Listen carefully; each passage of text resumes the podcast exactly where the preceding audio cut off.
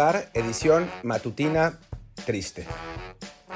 Triste, decepcionado, eh, como dicen en el fútbol, jodido. Creo que todos los que, los que me están escuchando, si son mexicanos, pues están en la misma. La verdad es que ha sido una fecha FIFA muy complicada para México, muy, muy difícil, muy, muy dolorosa, no solo por los resultados, sino por las actuaciones. Muy, muy complejo, muy complejo todo. Y lo peor del caso es que era completamente esperado. Ya lo habíamos hablado. En fin, por lo pronto yo soy Martín del Palacio y los invito a escucharnos en todas las plataformas de podcast que ustedes ya conocen, Apple Podcasts, Google Podcasts, Spotify, Stitcher, Himalaya y varios más. Estamos en todas las plataformas y sí, la verdad es que, la, la actuación de la selección mexicana el día de ayer contra Canadá fue pues realmente muy, muy, pues muy deficiente, muy floja, una, selección carente de ideas, sobre todo de media cancha hacia arriba. El Tata Martino intentó eh, variar jugando con cinco atrás, em, pero aún así los, los, laterales pisaron un poco línea de fondo, la selección no generó realmente nada al frente. Em, defensivamente, pues nos costó lo de Memo Ochoa. La verdad es que hoy no hay manera de defender lo que pasó con Guillermo Ochoa, esa es, la realidad. Em, yo siempre he argumentado que es el, mejor portero de México y el mejor portero de México en su historia, pero, pero jugó mal, jugó mal, no estuvo bien, esa es, la realidad, y cometió errores que, que, incidieron en el resultado. Y después de nuevo el balón parado, ¿no? Lo que ya habíamos hablado muchas veces, que ya estaba solucionado con, con Tata Martino y que no, pues no pudo eh, resolverse esta vez. Em, otra vez, otro, otro gol así. Y bueno, la, generación de juego ofensivo, pues poco y nada. La verdad es que hay, hay, muy poco que rescatar en este partido, es la actuación de, Edson Álvarez, que estuvo eh, razonablemente bien. Em, pero bueno, la, idea del episodio de hoy no es hablar del partido, pues ya hablaremos del partido, ya escucharon el partido, todos vieron el partido, la verdad es que es, em, pues hasta, hasta duele eh, revisitarlo, ¿no? El punto de vista del podcast de hoy es que es momento de que Gerardo Martino se vaya de la selección nacional. Y es momento de que se vaya de la selección nacional porque ya hemos vivido esto antes. Hemos vivido esto, muchas veces. Lo vimos en 2002, lo vivimos en 2010, lo vimos en 2014.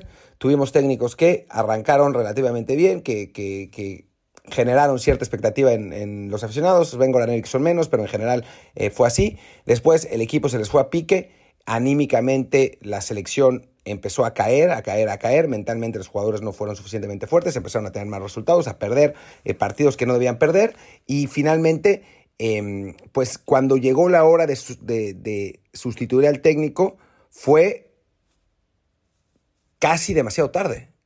Estuvimos a punto de caer en el abismo. En 2014 estuvimos realmente a nada de caer en el abismo por no hacer los cambios de técnico en el momento que tenía que ser. Y si pensamos, esta era es muy parecida, es realmente muy parecida. Em, el Tata Martino, como Ojitos Mesa, se aferró a, jugadores que no funcionaban, vetó a futbolistas de la selección nacional, o sea, el Cabrito Arellano, por ejemplo, estaba vetado con, el Ojitos Mesa. Lo primero, lo primero que hizo Javier Aguirre al, al, llegar a la selección fue decir, no, aquí no hay vetos, vuelven todos. Era, era, el cabrito y alguien más. Había, había dos vetados. Em, y, bueno, pues Javier Aguirre hizo borrón y cuenta nueva y eso pues ayudó mucho, obviamente. Em, después, en el caso, como en el caso de Sven Goran Eriksson, Gerardo Martino casi cada vez que declara dice algo que es una tontería.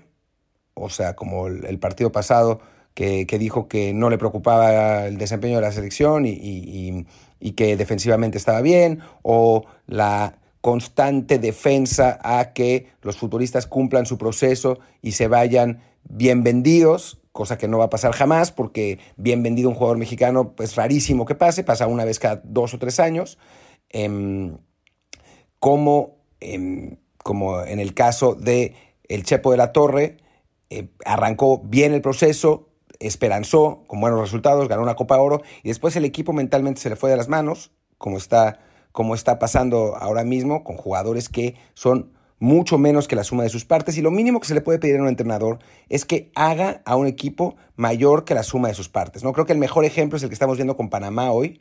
Panamá es un equipo que si uno ve jugador por jugador es no está ni remotamente en la misma liga que México y con todo y eso está empatado en puntos con nosotros, sacando resultados en Jamaica, sacando resultados en Honduras, que son plazas fuertes. ¿eh? O sea, no es, no es fácil sacar eh, partidos así. Le ganó a Estados Unidos. O sea, es, es, un equipo al que tienen muy bien aceitado, ¿no? Lo mismo, lo mismo con Canadá. ¿no? Canadá que sí tiene jugadores en, ligas eh, europeas, pero hay otros que no, muchos de la MLS, y aún así este equipo es más que la suma de sus partes. México es muchísimo menos que la suma de sus partes. Y entonces, cuando vemos eso, nos damos cuenta que pues hay un problema ahí de la dirección técnica. Más allá de que hay jugadores que, están en, que no están en buen nivel, pues tiene que ver con el seleccionador, reconocer a esos futbolistas que no andan bien y, y, hacer algo por, por, cambiarlo. Y ahora tenemos que hacer una pausa, así que la haré.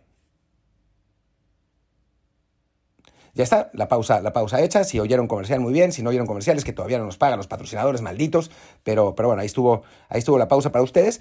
Y y el asunto es que en aquel, o sea, en aquel entonces se hizo el cambio casi cuando ya era demasiado tarde, pero se pudo haber hecho antes. Rafael, Rafael Ebrija defendía a capa y espada a su compadre Lojitos Mesa. Jorge Vergara había traído a Sven Goran Eriksson para sustituir a Hugo Sánchez, con quien tenía un conflicto público muy claro, y entonces eh, no, no lo quería sacar porque había sido su apuesta personal, hasta que la situación se hizo insostenible. En el caso de Chepo de la Torre, Justino y Decio, pues se aferraban a ese inicio de proceso que había estado muy, bien para no, para no cambiarlo. Y siempre lo cambiamos cuando ya fue casi demasiado tarde. Con el Aztecaso de Costa Rica, con el Aztecaso de Honduras. En el caso de, de Sven no hubo, no hubo Aztecaso, pero los resultados no eran buenos. Eh, había toda una, una pues hubo, hubo todo una, una, una proceso de pensamiento que nos llevó a mm, mantener a un entrenador por demasiado tiempo. Y ahora estamos justo a tiempo para no hacerlo.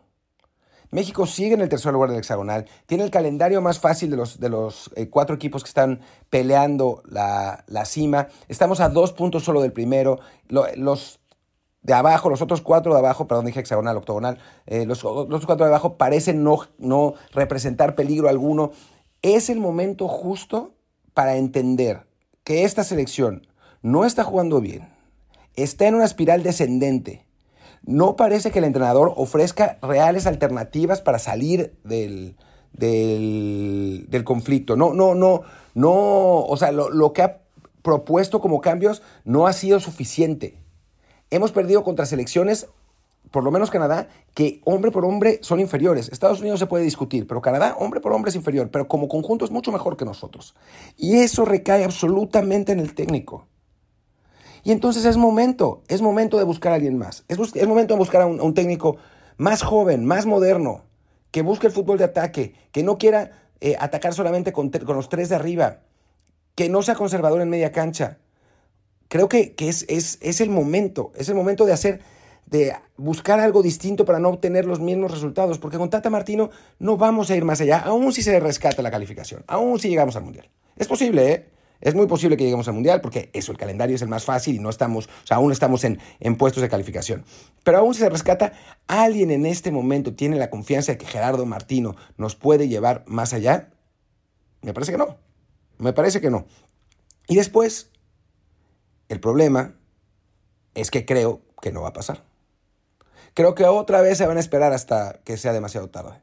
Otra vez, nos toca jugar contra Jamaica en Kingston. Es el próximo partido. ¿Alguien en este momento tiene la confianza de que esta selección jamaicana, que le empató jugando mejor a Estados Unidos, pueda perder contra México? Yo creo que no. Y después de ese partido con Jamaica, jugamos contra Costa Rica en el Azteca. ¿Le suena? ¿Le suena a algo ese partido? Y si eso pasa y perdemos esos dos partidos, ahora sí va a ser demasiado tarde. Ahora sí se nos va a poner la cosa color de hormiga, de verdad. Mal, mal, mal, mal, mal.